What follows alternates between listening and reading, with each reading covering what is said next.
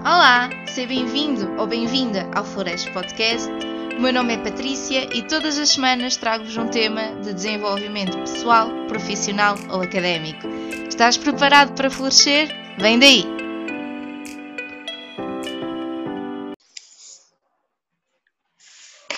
Olá a todos, bem-vindos a mais um episódio do Flores Podcast. Para quem não conhece, o Flores Podcast é um espaço onde eu falo sobre desenvolvimento pessoal, profissional e académico. Nós, nesta ronda, estamos a ter algumas conversas com algumas mulheres que me inspiram e que o percurso delas é interessante uh, e quero partilhar com vocês isso. Então, a semana passada tivemos a Liliana, temos a falar sobre alimentação saudável. Hoje temos a Paula, vai ser ligeiramente diferente, se calhar mais focado na parte do ensino e alguns gostos específicos uh, da, da Paula, como por exemplo animais, que eu sei. Uh, Portanto, Informaste bem. Informei-me, eu fiz bem o trabalho de casa. Pronto, mas vou apresentar a Paula, sem mais demoras. Portanto, a minha convidada de hoje, então, chama-se Paula Guimarães. Aliás, tem dois nomes próprios, Paula Joana Guimarães, não é para toda a gente. É licenciada em Educação Básica e agora vem a parte mais difícil. Está a tirar o um mestrado em Ensino do Primeiro SEB e Ensino do Segundo SEB, Português, História e Geografia de Portugal portanto, uma espécie de especialização para alguém que não conheça. Pronto, um, a Paula é uma entusiasta pela vida, acreditem, pelo aquilo que eu acompanho, é totalmente isso. Está sempre pronta a envolver-se em novos projetos, uh, assim como em voluntariado. Um, tanto que quando eu convidei a Paula para este episódio, ela disse logo que sim, foi logo mega espontâneo, mega imediato e quem me conhece sabe que eu gosto muito disso pessoas determinadas. Nem fizeste quase questão nenhuma, portanto eu podia vir aqui massacrar-te. Também assisti, também assisti ao outro que tu fizeste. Ai, tu percebeste eu, ai, que giro, adoro. pronto, menos mal. Uh, pronto, para além disso, a Paula uh, nasceu para a educação, portanto, nota-se que ela tem um carinho muito especial pelos meninos e pelas meninas que acompanha no ateliê dos miúdos. Também é um projeto que nós vamos falar um bocadinho mais à frente. Pronto, e para não passar o tempo todo eu a falar sobre a Paula, vamos ouvir que é isso que vos trouxe aqui, não foi para falar, não, é, não foi para me ouvirem a mim. Portanto, olá Paula e obrigada por teres aceito o meu convite mais uma vez. Eu vou já começar uh, por te fazer já uma pergunta, isto é logo assim. Vamos embora, vamos embora. então, olha, uh, vamos começar bem pelo início. O que é que te levou a seguir educação na universidade? Quando é que começou este bichinho pela área da educação? Olha, Patrícia, eu acho que a educação e a parte do ensino e ser professora começou desde sempre. Eu, com 4, 5 anos, eu não dizia que queria ser professora, mas punha as minhas primas, as cobaias, as pobres cobaias, a fazer fichas. Eu achava aquilo interessantíssimo, interessantíssimo. Então eu punha-as a fazer contas que eu própria não sabia fazer. Punha-as a, a, fazer teatro também, que é uma coisa que atualmente uhum. também pratico. E tenho um ateliê de teatro para crianças. Uh, punha-as a fazer o nome e achava aquilo divertidíssimo. Elas escreviam por ali fora e agora são excelentes e também ao nível da caligrafia. Dava-lhes notas? Não, não chegava a dar notas. e ainda agora continuo a achar isso uma injustiça, mas isso ah, já okay. falamos um pouco mais lá para a frente. Uhum. Mas já na altura eu dizia que, que, não, não era preciso notas, era preciso elas fazerem. Elas tinham que trabalhar e depois eu tinha que corrigir. E isso eu tinha, fazer os sets, que era, um entusiasmo autêntico estar lá a fazer um, um chat, dizer muito bem, trabalhas muito bem, pronto. Uhum. Depois, com, ao, ao, nível que o tempo foi passando, uh, eu percebi que não era assim muito apoiada para, para, okay. para a educação. Especialmente na, na, quando fui para o, para o ensino secundário, em que uhum. tivemos que escolher o curso, e eu escolhi uh, Ciências e Tecnologias, estás a ver, tem tudo a ver com a minha área agora. É nem foste para Humanidades, nem nada.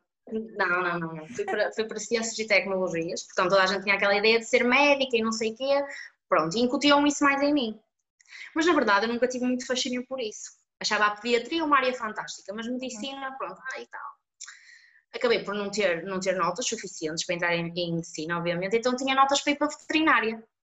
Okay. E eu disse: Olha que boa ideia. Até que levei o meu cão ao, ao, ao veterinário, o veterinário disse que o meu cão tinha que ser operado e eu desmaiei lá no meio. Eu pensei assim, se calhar, se calhar veterinária não é assim tão bom para mim. E depois eu fiquei um ano também de pausa uhum. a pensar na minha vida. E foi que eu disse: Olha que lindo, educação básica é isto. tem que ser isto. Fiquei nervosa porque eu não sabia se ia entrar, aquelas coisas de entrar na, na primeira opção e não sei o quê, pronto. E entrei. E quando entrei, foi desde o primeiro dia que eu disse: Eu adoro isto, eu quero fazer isto o resto da minha vida. Tanto os conteúdos, como as dinâmicas que eles nos apresentavam, algumas pessoas que eu conheci, eu disse: Adoro isto. E até agora não tenho razão nenhuma de queixa. Acho que o meu perfil está super encaixado para aquilo que eu escolhi. Não me imagino a tirar outro curso, sabes? Uhum. Se, eu, se me dissessem assim, ah, se voltasses atrás escolhias outra coisa, não, escolhi educação.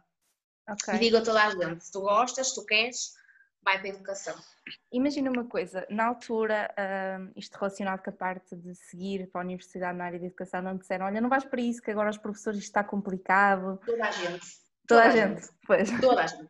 Só tinha a minha mãe a dizer assim, vai filha, vai para isso, porque tu gostas, vais ver que tu gostas, porque também tinha aquela ideia de, pronto, a gente diz que isto é mau, não é? Tu tens a ideia também de seguir a manada, não é? Mas eu desde criancinha também era ovelha negra, portanto eu pensei, não, vou, como a minha mãe, então vou esquecer e vou mesmo para isto, porque vai correr bem. Seja... Mas tanto professores como família, ui, nem pensar. Os meus professores do secundário, eh, todos gostavam bastante de mim, mas todos diziam que não ah, davam-me logo outras hipóteses. Ai, mas olha, também tens isto aqui na Escola Superior de Educação. É esta faculdade que tu queres, mas olha, também tens isto. E eu, não, eu quero aquilo. Não, não, era muito, não era muito apoiada, não. Pois, ou seja, torna-se muito difícil. Eu também senti isso quando estamos para decidir. Toda a gente tem uma opinião, toda a gente opina sobre aquilo que tu queres seguir. E há pessoas que realmente fazem o correto, como a tua mãe te fez, não é? Quer dizer, olha, vai para aquilo que gostas, porque se tu fores boa naquilo que fazes, arranjas emprego, não é? Uh, e há outras pessoas que dizem: Olha, isso não dá em nada, isso em Portugal não dá nada.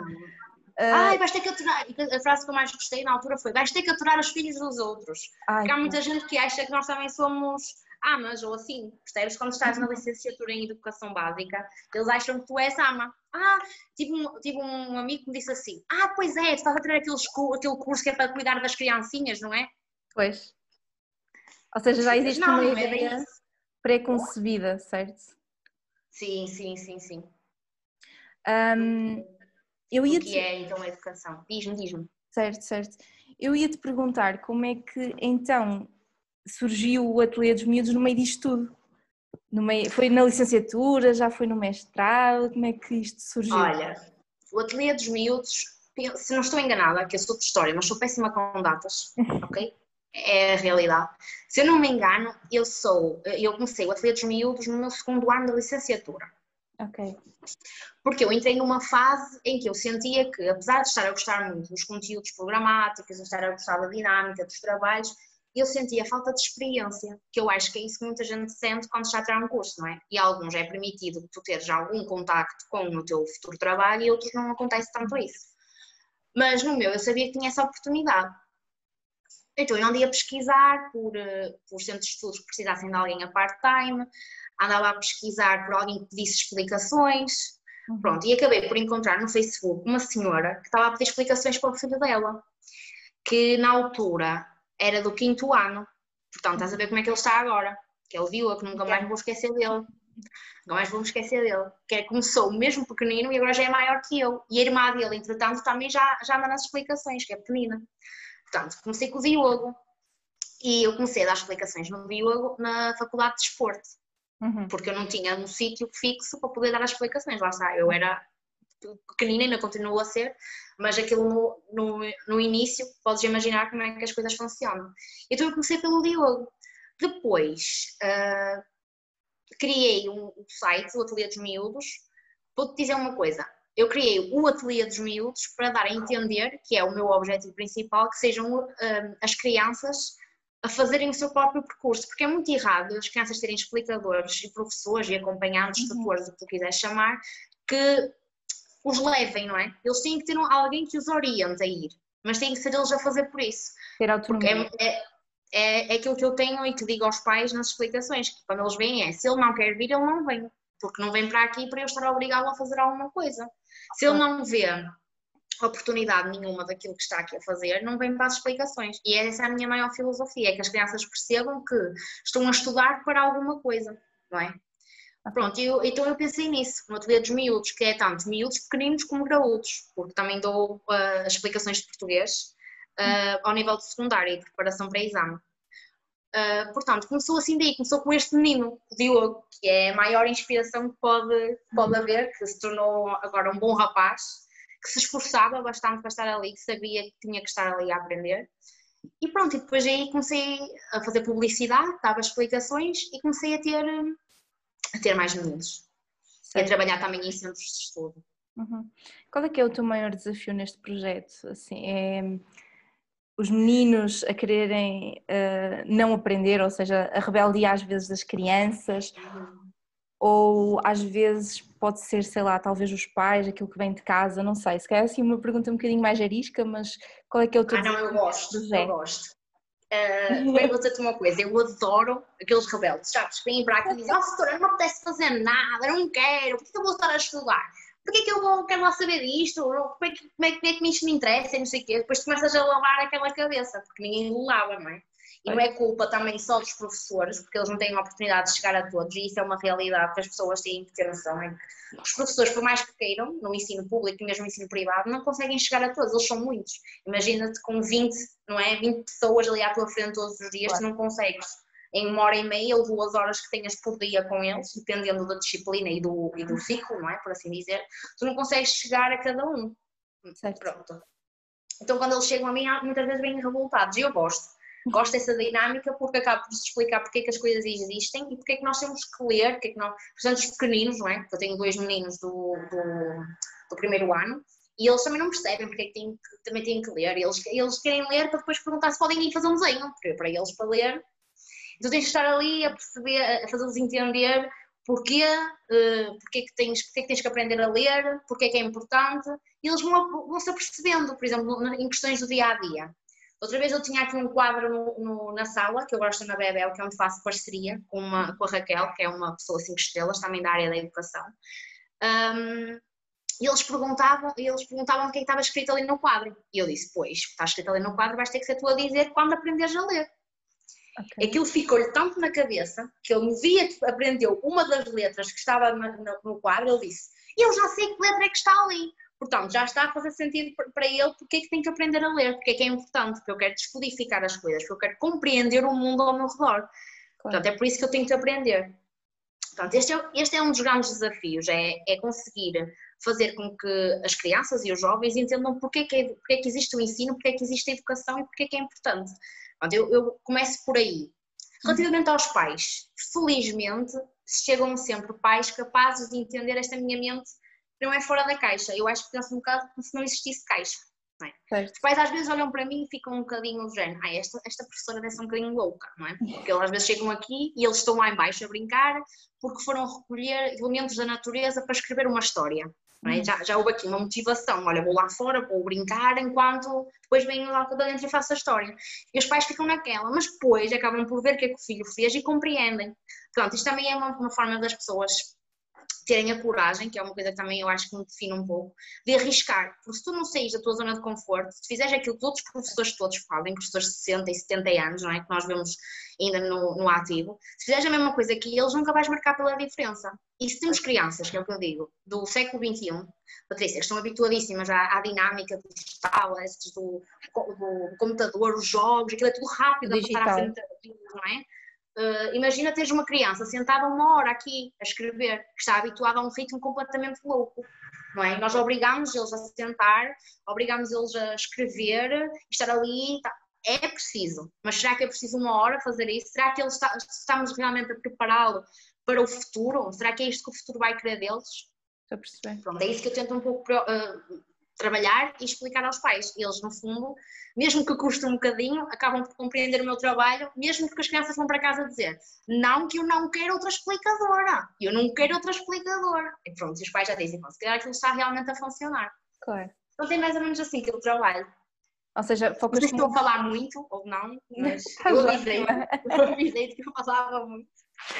Então focas-te muito no propósito ver se eu percebi-te direitinho. Portanto, eles saberem porque é que estão a fazer as coisas, uh, diferencias-te efetivamente e tentas realmente que, no fundo, eles, pronto, lá está, adaptar um bocadinho se calhar as duas realidades. A realidade que é o digital e, e que nós vivemos atualmente, com também a parte deles ainda serem crianças e também uh, não ter mal nenhum sentarem-se 20 minutos sem nenhum aparelho eletrónico.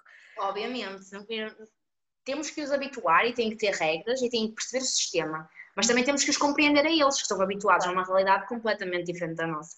Ou seja, um equilíbrio. Que estás a dizer. Exatamente, um equilíbrio. A conjugação das coisas. Acho que é isso. E a pegar um bocadinho na parte do digital, eu queria saber como é que tu adaptaste este projeto agora com toda a situação que aconteceu, que marcou-nos a nós todos, não é? E também pode ser falada, que é a questão do Covid. Um, como é que tu adaptaste este projeto? Porque tu fazias explicações presenciais, certo? Antes sim, disso. Sim, sim, sim. Olha, vou-te dizer uma coisa, foi uma aventura. Eu na primeira semana, eu não queria acreditar, não queria acreditar tanto na, no nosso curso, não é? Como tu sabes, também a tua parte de, de estudar à distância, possivelmente, tanto na parte das explicações, porque tipo pais, eu primeiro perdi muitos alunos, o, o Covid afetou toda a gente, não é? Pronto, eu perdi muitos alunos. Uh, ganhei também, um, mas os meus alunos que estão habituados ao abraço da Paulinha, ao beijinho da Paulinha, e a Paulinha faz cócegas, e a Paulinha conta histórias e põe no brinquedo e não sei o quê, e brincámos com materiais, que eu sou muito apologista à parte da matemática, que eu adoro, a uhum. resolução de problemas, é, é tudo com materiais, e eles já estarem agora no computador, em que eu, eu realmente pego nos materiais e mostro, nada a ver. É? Uma dinâmica completamente diferente. Completamente diferente. Tu, eles não conseguem estar uma hora sentados daquele lado. Se não conseguem estar presencial, imagina do outro lado, em frente ao computador, não é? com tantos estímulos em casa, que é o quarto, tem brinquedos, e depois a televisão, e depois o irmão que chora no quarto ao lado, e depois o pai chegou, e depois vem o gato, e o gato passa por cima. pronto, é assim, é, foi muito difícil, mas, mas acho que não, foi uma coisa que eu, uh, impossível, sabes? Acho que foi uma realidade que se calhar até precisávamos, se calhar não neste contexto tão, tão prejudicial, não é? Que tivemos aqui, vivemos momentos de medo, e não, isso não é bom para ninguém, por assim dizer, neste aspecto da saúde, mas nestes níveis técnicos de, de termos que termos o ensino à distância, acho que foi assim um abre-olhos, sabes, em certas dinâmicas e, e, também as pessoas sentiram uma necessidade de, pô, essas professores fazem mesmo falta, não é? Foi isso que aconteceu, que os pais vinham para o computador, onde eu estava, e eles assim, ai Paula, eu olho para os trabalhos de casa, eu não consigo fazer nada, olha, ter, vai ter que estar mais um bocadinho, está bem? Nós não conseguimos fazer nada aqui em casa, ai meu Deus, eu sei o quê não é? E, e, ensinar as coisas, porque muitas crianças não tinham o professor uh, aquelas horas todas por dia, não é? A professora ia uma hora a falar com eles, em exemplos que eu consegui ter, ter acesso, falava com eles, mas não explicava a matéria, não, não explicava, as, imagina, operações, a divisão, a multiplicação no primeiro ciclo. Imagina esse tipo de situação, eles passaram isso à frente, porque não, não dá, não dá sem eles irem experimentar, sem eles irem ao passo, sem eles falarem, é muito claro. difícil certas dinâmicas. E os pais também sentiram isso, ter que ensinar em casa. Ou seja, e se calhar aqui também acompanhar os filhos, que se calhar antes não o faziam. Não. E viram-se quase obrigados a fazê-lo. Exatamente. E é muito errado obrigar os pais ou culpar os pais por não conseguirem acompanhar os filhos, porque a função da casa é educar e a função da escola é ensinar os conteúdos, não é? E ensinar para a vida e desenvolver certas competências que não, claro, pode, os pais podem complementar isso, mas não são, não é, obrigados ou não foram programados para o fazer. Sentiram muitas dificuldades e nós, uh, sinto que os professores, a maior parte deles, tenho a certeza que sim, fizeram um grande esforço.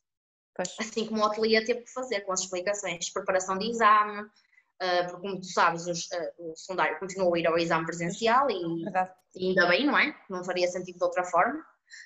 Uh, e mesmo preparar trabalhos, que eles tinham trabalhos todos os dias, as crianças, imagina, eu, o professor mandava no início da semana uma planificação de todos os uhum. dias e todos os dias até às 6 horas eles tinham que enviar para o e-mail do professor as tarefas realizadas.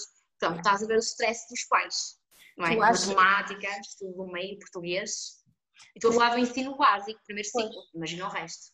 Eu, eu, eu, não tenho bem certeza disto, até porque eu não tenho ligação assim muito grande com crianças. Pronto, já deve ser a criança maior da minha família. um, mas eu tive assim alguns feedbacks de alguns pais que os professores poderiam estar a sobrecarregar as crianças por estarem em casa. Tu achas que uhum. isso aconteceu ou até ou, houve situações em que aconteceu, mas houve situações em que não aconteceu? E houve compreensão por parte dos professores? Olha, eu acho que é exatamente isso. Acho que o ensino nunca é uma coisa igual. não é? Nós temos, temos professores, basta serem pessoas diferentes, já não vai ser igual, não é? Claro. Está, não é uma máquina que, que, que, explica, que ensina e nunca vai ser as pessoas que se enganem nisso, porque a parte emocional, afetiva, humana, não é? Das pessoas com crianças é necessária e vai ser necessária a vida toda.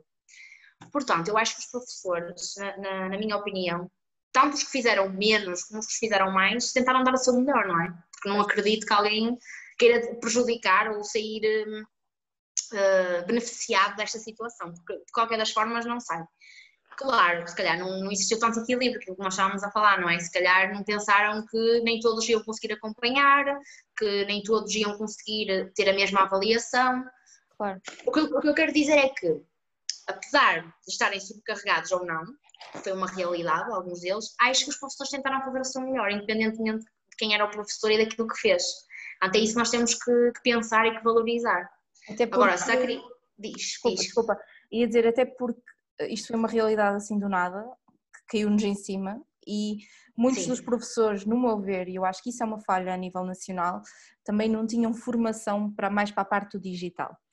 Claro, e uh, não souberam, uh, e houve se calhar uma maior dificuldade ou resistência também por parte dessas pessoas sim, sim, sim. a adaptarem-se a esta realidade. Mas eu acho que isto foi bom, mas isto é a minha opinião, eu não sei se partilhas, isto acabou por ser bom porque eu acho que formou muitos dos professores para o que é o digital e a importância do digital. Sim, sim, sim. sim. Acho que algumas soft skills vieram aqui, foram obrigadas a vir aqui ao de cima, não é, Jane? E agora o que é que eu vou fazer, não é? Foi assim, de um momento para o outro. Não foi, Jane, ah, agora vocês têm um mês para preparar. Não, tu foi a escola fecha sexta, não foi? Uma coisa assim, acho que foi isso. isso. E na segunda-feira os professores já tinham que estar a dar, não, não é? Portanto, foi assim uma coisa não, não foi fácil, não foi fácil. E eu, pronto, somos novas, não é? Temos muita facilidade com as novas tecnologias e olha que mesmo assim eu andei aqui nisto do Zoom, depois já tinha uns pelo Zoom, tinha outros pelo WhatsApp, depois tinha outros pelo Skype, depois tinha outros pelo Facebook. Era aqui uma, uma adaptação porque também tens que, tens que ver o que é que os pais trabalham. Pois é muitos canais. Aos pais, pois. Não é? Tu não podias dizer aos pais, olha, é, é no Zoom, e os pais? Então. Não, entende, velho? Não, mas uh, posso ir pelo telemóvel e tive um, tive um rapaz que, do décimo ano que teve que ser por chamada, normal, não, sem, sem câmera, sem nada. Teve que ser assim, pelo tele, pelo, pela chamada, pronto, por assim dizer. E, e foi assim que ele fez as explicações. Sentiste que os teus meninos mais pequeninos, é, é óbvio que nem todos têm uh, aparelhos eletrónicos, certo? Uh, e se calhar esse foi um dos, um dos desafios também, foi os mais meninos do básico, não é? Do ensino básico, terem uh, ao seu dispor o aparelho eletrónico, muitos deles não têm, Sim. e ainda bem que não têm, não é? Mas depois nesta situação é quase são obrigados a ter. Lá está, muitas pessoas tiveram que comprar um computador, foi uma situação, olha Patrícia, vais-me dar, vais dar só um minuto para eu fechar aqui a janela, porque eu estou a escorrer água. Dou, dou, dou, Consegues ver na mesma? Consigo, consigo. Peço desculpa, olha, estou a suar já. Porque... Também eu o sol aqui a bater, não estou mesmo a conseguir lidar. Pronto, uh, então o que eu tinha era, eram alguns, alguns meninos que tinham que esperar pela, pronto, pelos aparelhos dos pais e um deles comprou mesmo um computador. E ele, para se adaptar ao computador, foi extraordinário, não é? Que eu via ali, não é? Assim, com, com o nariz ali. Professora, está-me a ver, está-me a ouvir, eu não precisas de falar para cima da câmara, podes falar afastado. Pronto, tá, tá, percebes? Foi assim. Agora. Porque, porque as pessoas dizem assim, ai, as crianças adoram as novas tecnologias, vão ter muita vontade e não sei o quê. Não, elas, elas dominam os jogos. Pois. Os jogos, não é? Se tu diz, olha, liga, abre o Word, por favor, e começa a escrever. O Word? Eu sim, o Word, o teu computador tem, tens o Word para fazer o trabalho. Não tenho, professora, eu não tenho. Olham para lá, para o, para o ambiente de trabalho, não é? Não tem, tem é os jogos. Agora, onde é que está o Word? O Word não está. É o que lhes é? interessa não é? Pronto, exatamente. Portanto, também houve aquela parte de teres que explicar hum, os recursos, por assim dizer, o que é que tu tens para trabalhar. Portanto, claro. foi assim. E os meninos pequeninos, então, pior ainda, porque eles tinham que escrever, não é? Uh, preencher os manuais, as fichas e não sei o quê, e depois os pais tinham que digitalizar e mandar para a professora. Ok. Então é, é um dia inteiro dedicado ao ensino. Pois. Eu, eu queria pegar numa, numa temática que eu vi numa publicação tua, que tu falaste um bocadinho sobre a hipocrisia, por assim dizer, das redes sociais ou o perfeccionismo que queremos transmitir ou que quisemos transmitir no Instagram neste momento mais de pandemia. E falaste em específico sobre o ensino um, à distância e que não concordavas tanto sobre isso. Um, eu gostava de falar contigo sobre isso. Eu acho que, eu sei, estou a arriscar, estou a arriscar aqui com uma temática complicada, um, mas assim, eu concordei com, com, o que tu disseste na, na, publicação e passem no Instagram da Paula se quiserem ver. Um, eu tenho uma opinião parecida com a tua relativamente ao ensino básico, portanto, eu realmente concordo que para crianças o ensino totalmente à distância não faz sentido nenhum. Um, mas já para, por exemplo, a universidade, se calhar já podia haver essa flexibilidade, porque já falamos de pessoas pronto, mais velhas, com outro tipo já de educação, não é? Mas eu queria que tu fasses-me um bocadinho porque é que surgiu aquela publicação, o que é que tu querias transmitir com aquilo. Eu achei muito interessante e queria mesmo que falasses um bocadinho connosco sobre isso.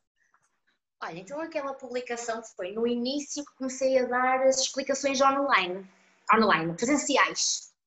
Pronto, tu, tu começas uh, com, nas explicações uh, presenciais com um disparo da Direção-Geral de Saúde e do Serviço Nacional de Saúde e de outras diretrizes quaisquer que te mandam grandes documentos e que tu tens que andar a procurar ainda de, de alguns e que tu tens que usar uma bata, e tu tens que usar uma viseira, e que tens que usar uma, uma máscara e tu tens que afastar, e tu tens que afastar os meninos uns dos outros, e que tens que estar a dois metros, e que eles depois têm que chegar, têm que desinfetar os pés, têm os tapetes próprios, que passa, isto é maravilhoso. Tu passas os pés num tapete com líquido, depois uhum. andas para a frente, secas os pés, ok? E depois passas para a casa de banho, lavas as mãos, bem lavadinhas, está aqui o flash a tentar pôr as minhas coisas, lavas as mãos e depois uh, é que podes vir para a sala. Eu não tinha noção disso. Pois. É então, e, e toda nesta dinâmica, não é? Porque tem que secar as mãos e porque não sei. Ah, e depois tens que estar com uma sala completamente aberta, ou seja, com as janelas todas abertas para o ar correr. Nisto tudo, a criança que tem uma hora já, já, já foram 15 minutos. Uhum. E o mais doloroso disto tudo é que tu tens meninos do primeiro ano que estão a aprender a escrever, é? que, têm, que têm que aprender o movimento de pinça, provavelmente isto já nem te, nem te recordas, mas nós temos que ter o movimento de pinça e temos que saber fazer as letras redondinhas e não sei o quê, a caligrafia faz bem ao cérebro, as pessoas que nos estejam a ouvir, por favor, lembrem-se para as crianças a escrever, porque a caligrafia faz bem ao cérebro, está bem? Não é só computadores. Um, e tu não podes tocar nas crianças para fazeres o, a letra. Okay. Depois tu tens aquela filosofia que é temos que partilhar os materiais, vocês têm que partilhar os materiais com os vossos amigos. E de repente tu entras na sala e dás um berro, não, não pegas na borracha de não sei de quem. Entendes? E tu ficas. É? As crianças vão olhar para ti dizendo, ok, isto agora está muito diferente, não é? E depois chegam, chegam também para tu receberes, não podes dar um abraço, não é? Deus me livre, não podes dar um beijo, não podes, não podes fazer nada. E, e então os valores que estás a cultivar estas crianças, que têm agora 6, 7 anos, não é? tu cultivaste até à data, em que ainda não fizeram aquele ciclo dos 7 anos, que diz que é aquele ciclo, pronto, 7 em 7 anos, porque nesta filosofia a vida vai mudando e nós vamos nos adaptando e vamos também criando solidez na nossa personalidade. Chegas ali e fazes um corte. Olha, tu não podes agora emprestar os materiais. Tu não podes dar beijinhos, não podes dar abraços, não te podes chegar ao amigo, não é? Acabou. Eu quero que as pessoas me digam como é que eu explico isso a uma criança de 6 anos ou de 5, não é? Porque eles agora vão entrar para a escola, para o primeiro ano, não é? em setembro, e alguns vão entrar com 5 anos. Como é que te explicas a uma criança com 5 anos que tem que estar numa mesa sozinha, não pode emprestar material, e não pode ir para o intervalo, não pode partilhar uma bolacha com o colega, não, é? não podem brincar? Porque até que o futebol é considerado uma atividade de risco, elevado risco. Ou seja, não pode jogar futebol. Só podes fazer coisas que permitam a, a, a, distância, não é? Porque a bola, não é? Partilhas a bola e há o, eles uhum. encostam-se não sei o quê, não é? Pronto. Não podes. Imagina como é que tu educas agora as crianças que foram uma situação destas. Que roubamos, roubamos-lhe tudo. Eu não estou a dizer que nós não temos que fazer isso, não é? Estamos a, a zelar pela saúde deles. Mas é um bocadinho surreal dizer as coisas assim. Ó, oh, vamos, eles não podem, não podem e não podem e não podem. E tu ficas, pois, não podem porque vocês estão aí, não sei onde, não têm o contacto com eles. Nós aqui como é que gerimos? Como é que explicamos, não é? Eles vêm a correr e tu fazes, não, não, não, não podes dar um abraço, não voltes, não voltes, como é tu?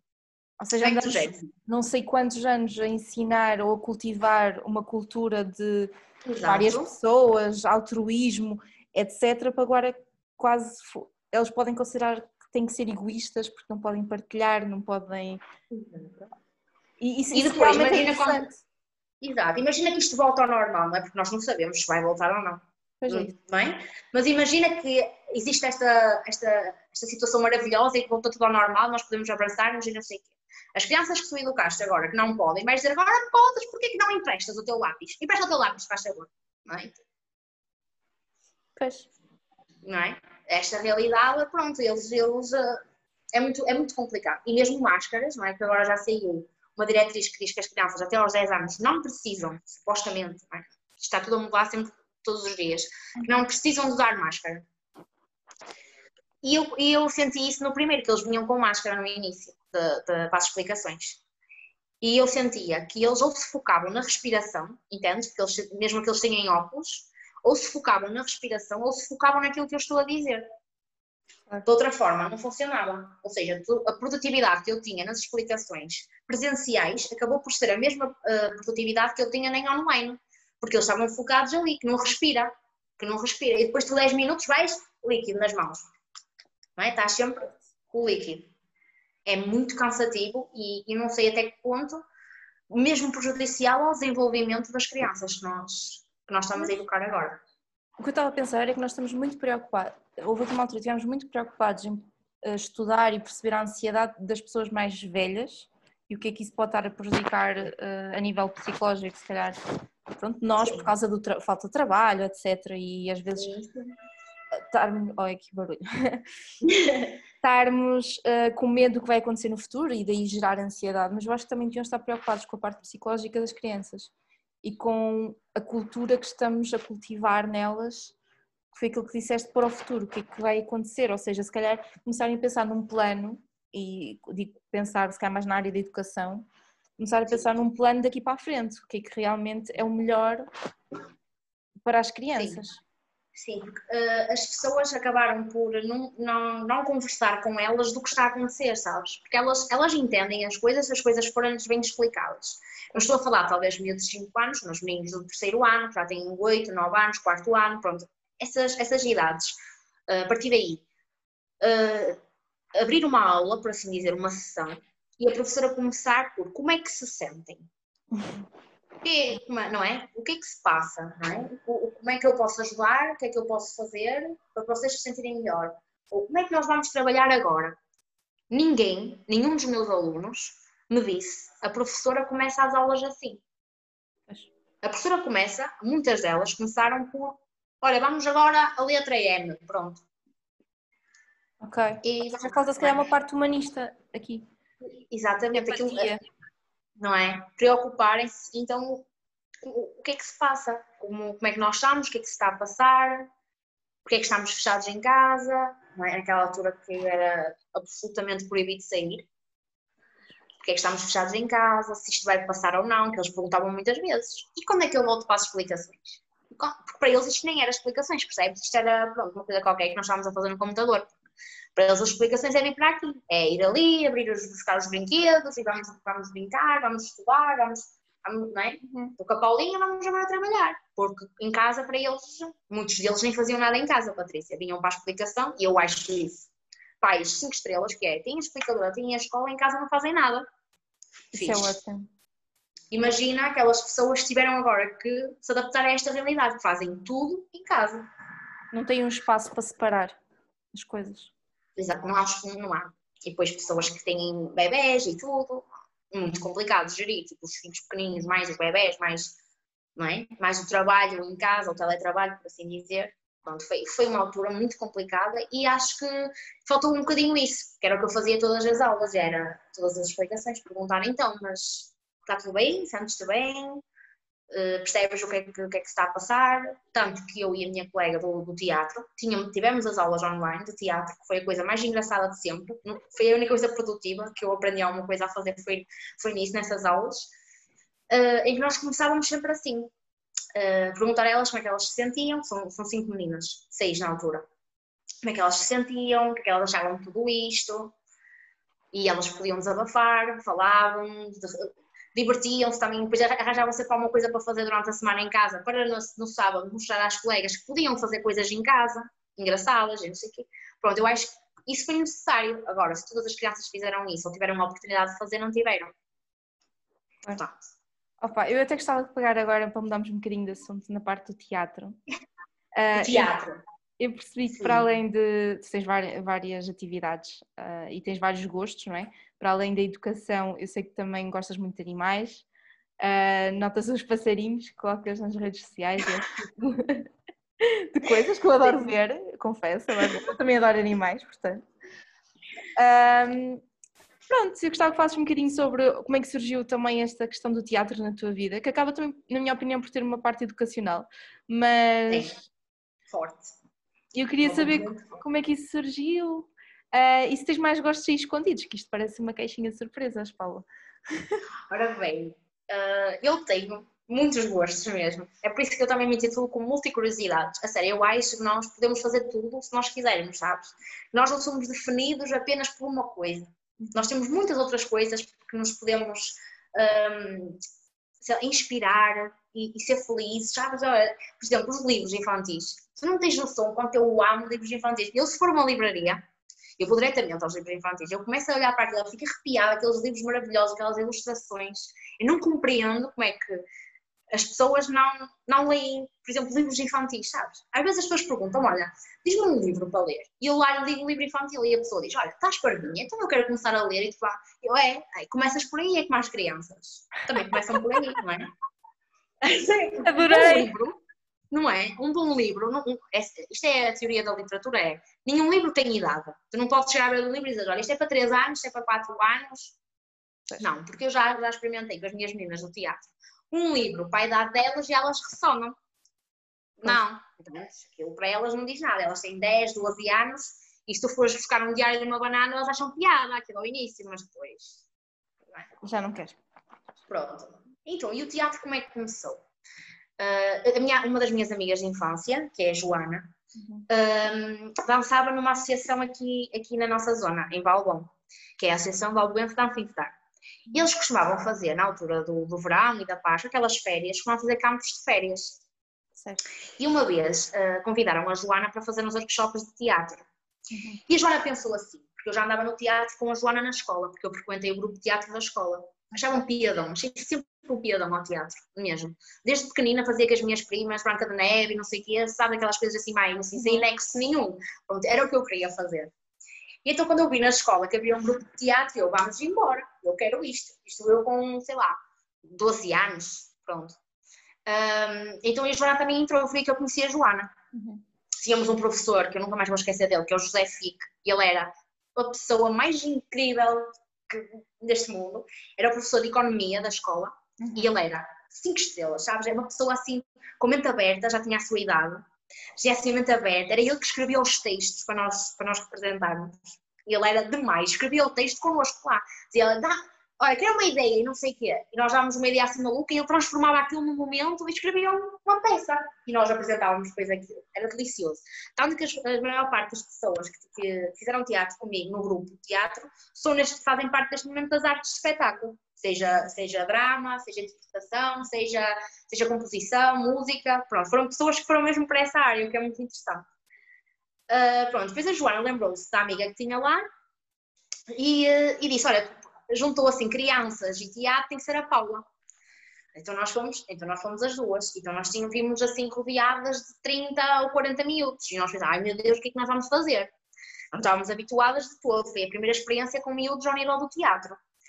Então, nós fizemos uns jogos, nós já estávamos habituadas, que nós mesmos jogos fazíamos no teatro quando éramos mais novitas, isto foi que nós tínhamos 17 anos, para aí, 17, 18.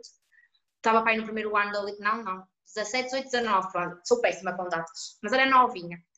Uhum. Uh, então nós estivemos com eles, fizemos os jogos e não sei o quê, e depois fomos desafiadas a fazer uma peça. Então aí aquilo e ela ficámos pelos cabelos, nós assim, como é que nós vamos fazer uma peça com tantos? Então foi a partir daí que nós tivemos uma ideia, olha, eles vão sempre à torre e à massa, era, era todos os dias, ou, ou se abraçavam, ou queriam andar a bater uns nos outros. Eu e a Joana começamos assim, olha, vamos fazer uma peça que é o amor e o ódio. Que foi basicamente, cada um tinha uma frase, uma coisa simples, não é? Para conseguirmos uhum. fazer aquilo uh, ter algum sustento, não é? Porque se eles tivessem fazer entradas, saídas e, e mudou o cenário e não sei o quê, não dava, porque eles eram muito inexperientes, eles só queriam era brincar.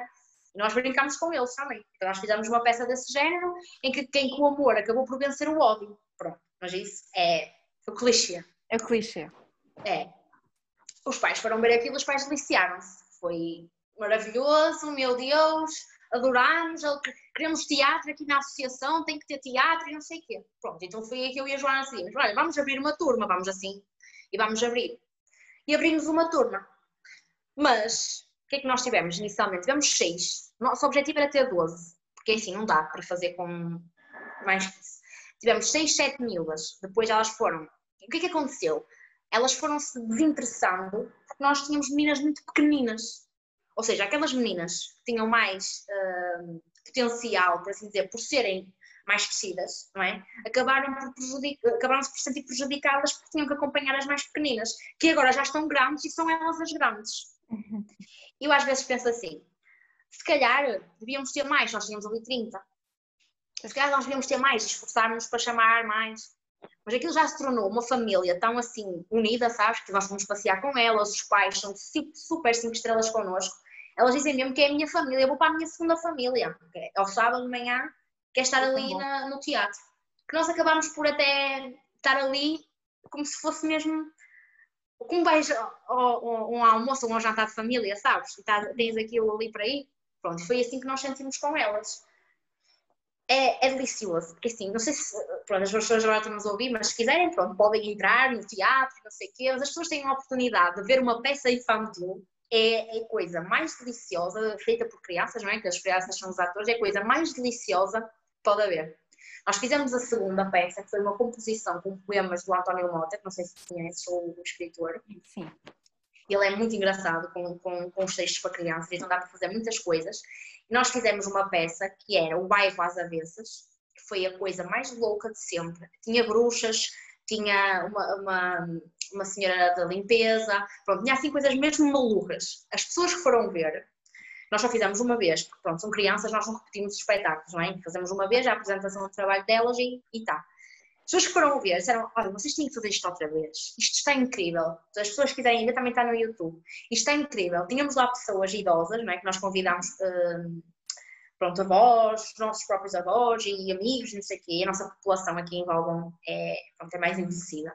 Não deixam só, pronto, eles cheiam delas, tipo, da, da, maneira delas, sabes? Delas serem tão assim carismáticos e tão à vontade, têm tanta à vontade que eu às vezes digo assim, tu precisavas de ir aprender teatro com as minhas, com as minhas meninas, porque tu, olha, sentias uma vergonha da vontade que tu não tens, não é? que não, elas com uma com umas skills, não é? Para apresentar trabalhos, para, para o que for, para a vida delas, uma vontade, completamente. Ninguém está à espera. Ninguém está à espera. Todas elas falam, uh, fazem macacadas, metem-se com as pessoas sem nenhum problema.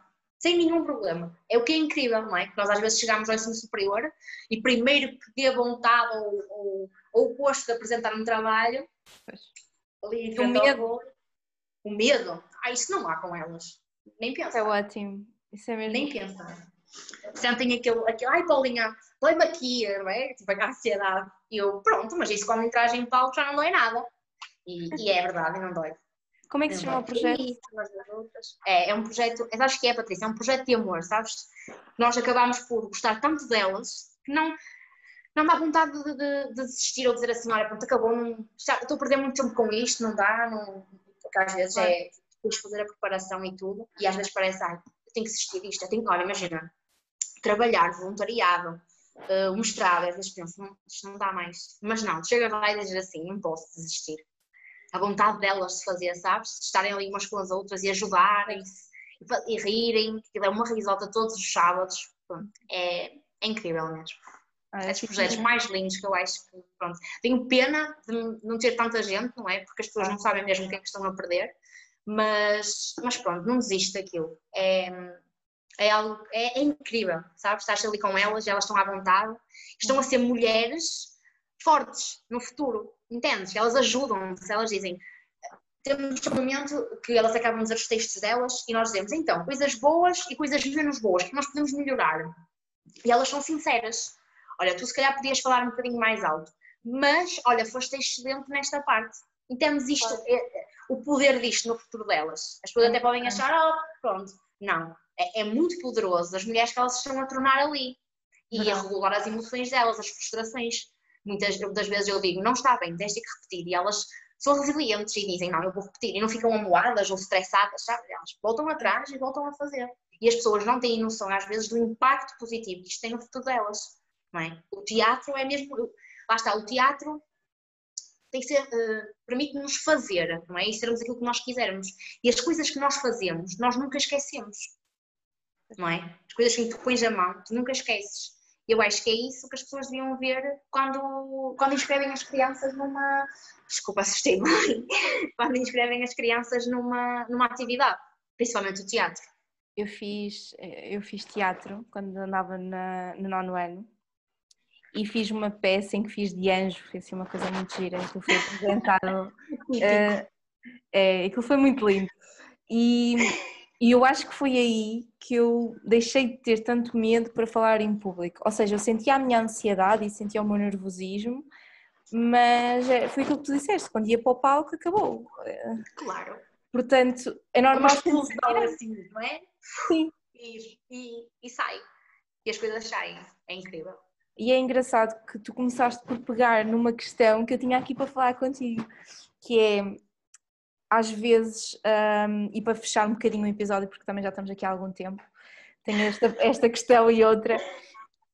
Um, tu acreditas, eu já sei a tua opinião que tu falaste há bocado, uh, tu afinal tu acreditas que o ser humano é complexo, portanto pode ter vários gostos, pode ter, não significa que tire, por exemplo, uma licenciatura e faça isso o resto da vida dele, até pode mudar de profissão a meio da vida.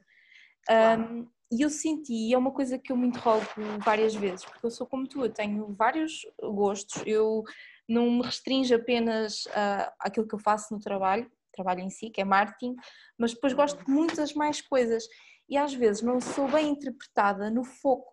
Se calhar as pessoas ficam confusas e acreditam que não temos foco um, na vida, percebes?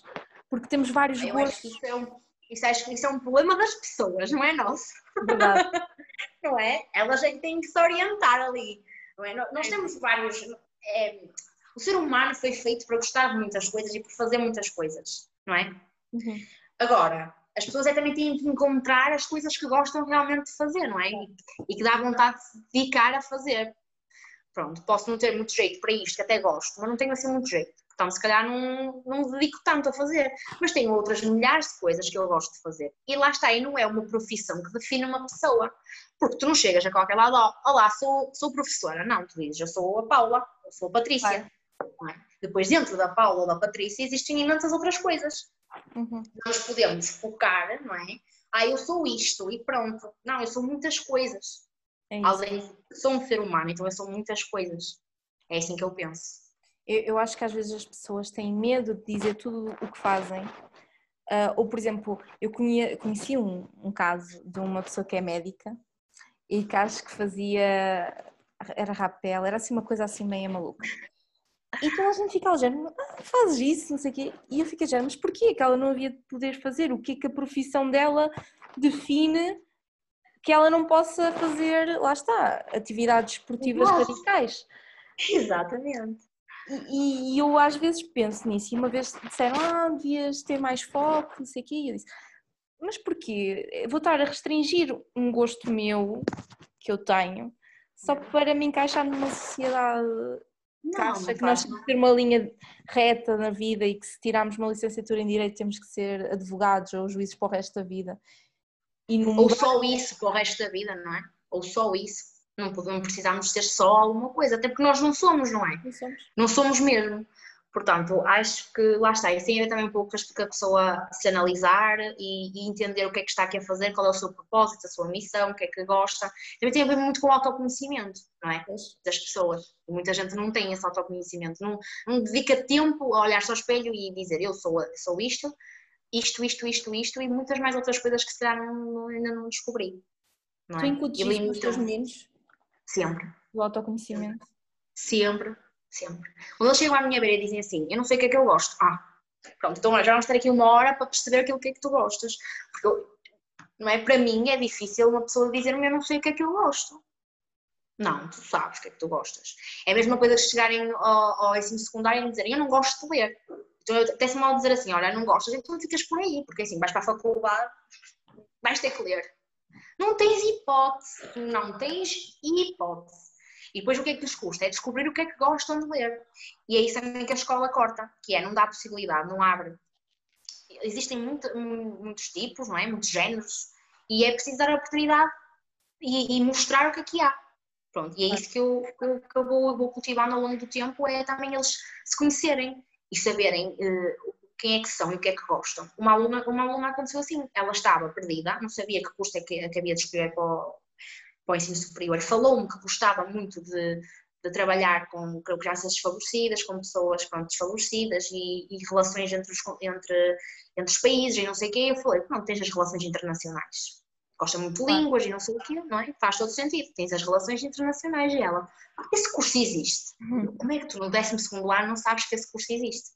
Foi a partir dali que eu, como explicadora, lhe disse que existia relações internacionais, que ela ganhou um gosto por estudar e por querer tirar uma boa nota no exame. Porquê? Porque ela encontrou orientação.